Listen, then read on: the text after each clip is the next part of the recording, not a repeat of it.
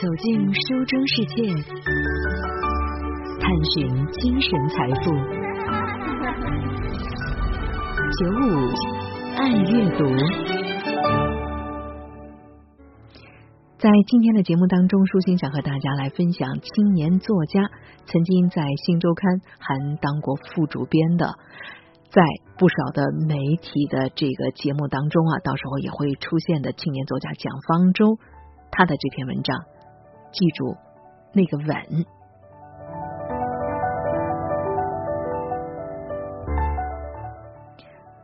蒋方舟说：“我经常会被问到这样的一个问题，那就是读文学作品有什么用？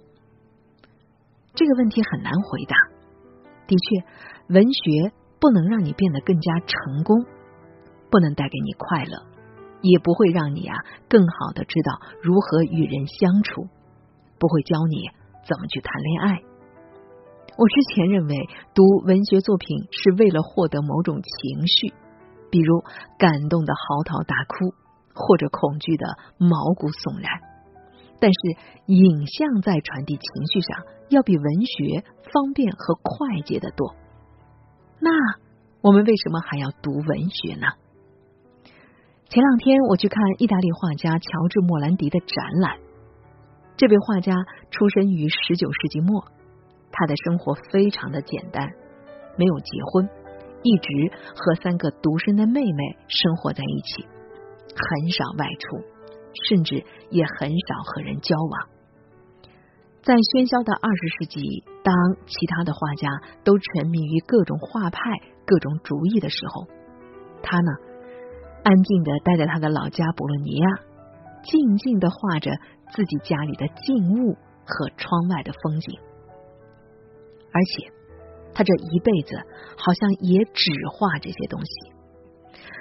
他的家乡博洛尼亚郊外的一些山、一些树、一些花，还有家里的几个瓶瓶罐罐，那些他看了几千遍，也画了几千遍的静物，他简直。就像是种在山坡上的一棵树，只在有风的时候微微的摆动，而不会拔腿走到更远的地方。当时在看展的时候，我问一起看展的朋友说：“哎，他是哪来这样的耐心呢？重复的画着这些单调的事物。”朋友说：“我想他是真的相信这些瓶瓶罐罐里就有整个宇宙的吧。”我这位朋友说：“当你啊花成千上万个小时去观察某一个东西，成千上万次的试图去描绘一个瓶子，你就会越来越接近一个瓶子的本质。”这时候，我忽然理解了为什么要读小说。我觉得，因为小说是最接近生活本质的事物。生活的本质那是很难把握的。虽然我们每个人都活着，但是在一生结束之前、一年结束之前，甚至一天结束之前，我们真的能够准确形容自己度过了怎样的时光吗？每隔一两天，我会跟我父亲通电话，他总是问我怎么样，我会说挺好的，你呢？我爸也说挺好的呀，这时候我就会说哦，那我挂了啊。我们并不是不耐烦，而是因为确实不知道如何传递并且描述自己的生活。我们能够分享的，好像只有具体的事件。今天外出工作了，今天降温了，今天我偶遇了我小学的同学等等。然而。在说出口的时候，就会觉得索然无味，心想这有什么好说的呢？而有一些更微妙的感觉就更难以描述了。比如，我昨天下午在家里看书呢，电视上正在放交响乐队的演奏，下午三点钟的阳光正好照在书页上，我的书房的窗户正对着的一棵大树上飞来了一只鸟。那一刻，我真是感觉无比的幸福。我觉得世界处在一个刚刚好的完美的瞬间，好像就连空气当中的尘埃都排列在刚刚好的位置上。那一刻，我觉得我是这个世界上最满足的人。可是这样的感受，我不光难以跟人分享，甚至都很难对自己形容。我的幸福感究竟从何而来？我又该如何保留这样的感受呢？我知道我不能够掏出手机拍下这一刻，因为照片留下的只是影像，而不是我的情感。但这个世界上只有一样东西能够传递不可传递的情感，能够留住。不能留住的瞬间，那就是文学。漫长的生命旅途中，我们与书的邂逅、重逢、眷恋与共鸣，构成了我们精神世界的一部分。夜深人静，倾听喜欢的声音，远离城市的喧嚣，获得心境澄澈的享受。FM 九五浙江经济广播，九五爱阅读，阅读与您共享阅读带来的心灵财富。欢迎继续锁定 FM 九五，收听在这个时段由舒心带给您的九五爱阅读，继续和大家来分享青年作家蒋方舟的这篇文章。记住那个吻。蒋方舟说：“我有一个很喜欢的故事，是一篇短篇小说，是著名的作家契科夫的《吻》。这个故事其实很简单，讲的是一个士兵去参加一场舞会。这个士兵啊，身材矮小，背有点佝偻，伸着山猫一样的络腮胡子。他呢，非常的自卑，又不善交际。”从来没有跟女人有过什么亲密的关系，所以他看着那些跳舞的人，羡慕又嫉妒。舞会进行到了一半，他就觉得自己呀不过是一个碍事儿的人，就想往外走。可是出去了以后呢，他迷了路，走进了一个漆黑的房间。这门有一条缝，门外有隐隐约约。忧郁的马祖卡舞曲的声音，窗子敞开着，有白杨、紫丁香和玫瑰的气味。这时候，一件奇怪的事情发生了，他听见匆匆的脚步声、连衣裙的沙沙声，还有一个女人低声的说：“你终于来了。”然后就搂着他的脖子，在他的脸颊上留下了一个吻。不过很快，那个女人就意识到自己认错了人，匆匆忙忙就跑了出去。可是啊，就是这个吻，深深的烙印在了这个士兵的脸上和心里。他觉得一件不同寻常的好事儿发生在了他的生命里。于是，不仅是那天晚上，他幸福的是晕晕乎乎的，在接下来的几天里。他都晕晕乎乎的，最后在某一天的晚餐的时候呢，他终于忍不住向别的军官讲述了这个故事。他开始非常详细的述说亲吻这件事情。可是过了一会儿，他沉默了。他为什么会沉默了呢？这时候，作家契科夫写了一段神来之笔的叙述。他写道。原来这件事情只要这么短的功夫就讲完了，他原以为会讲到第二天早上呢。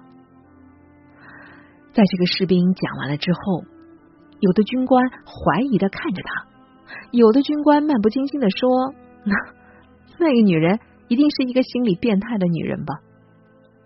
结果，这个士兵只能失望的附和着说：“哦，也许啊，她就是一个心理变态的女人。”然后，关于这个惊心动魄的吻的故事就结束了。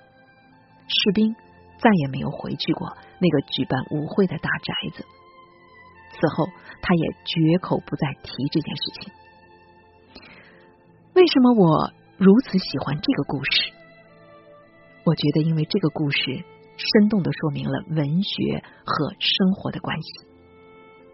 这个士兵经历的和他向别人叙述的，只是一个意外，没有任何的修辞，没有任何严肃的观察以及自我的醒视，所以他很快就讲完了，而且在别人听起来不过是一个可笑的故事。而在契诃夫描述这个吻的时候，他写下了那个时刻潮湿的空气。隐约飘来的音乐，丁香花的气味，那个女人温柔的胳膊，女人的吻在士兵脸上留下的潮湿的触感，以及在那个自卑又敏感的灵魂里留下的永恒的印记。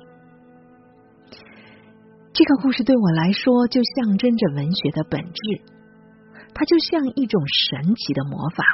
打开了时间的皱褶，定格了每一秒钟，仔细的去看里面的每个细节，于是这一秒钟就变成了永恒。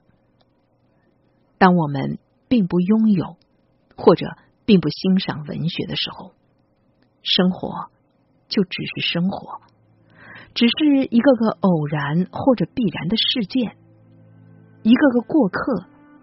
一段段终将被我们遗忘的感受，一句句并非出自内心的话。而当你读过契诃夫的吻，还有别的文学作品当中所描述过的吻之后，好像你人生当中的每一个吻都开始变得丰富起来了。当我们。小心翼翼的写下关于自己的吻的回忆时，就会像契诃夫一样，认真的在文字里去复刻那时空气里的味道和远方隐约的音乐。一个吻，这时候不再是一个动作，一次事件，一种成就。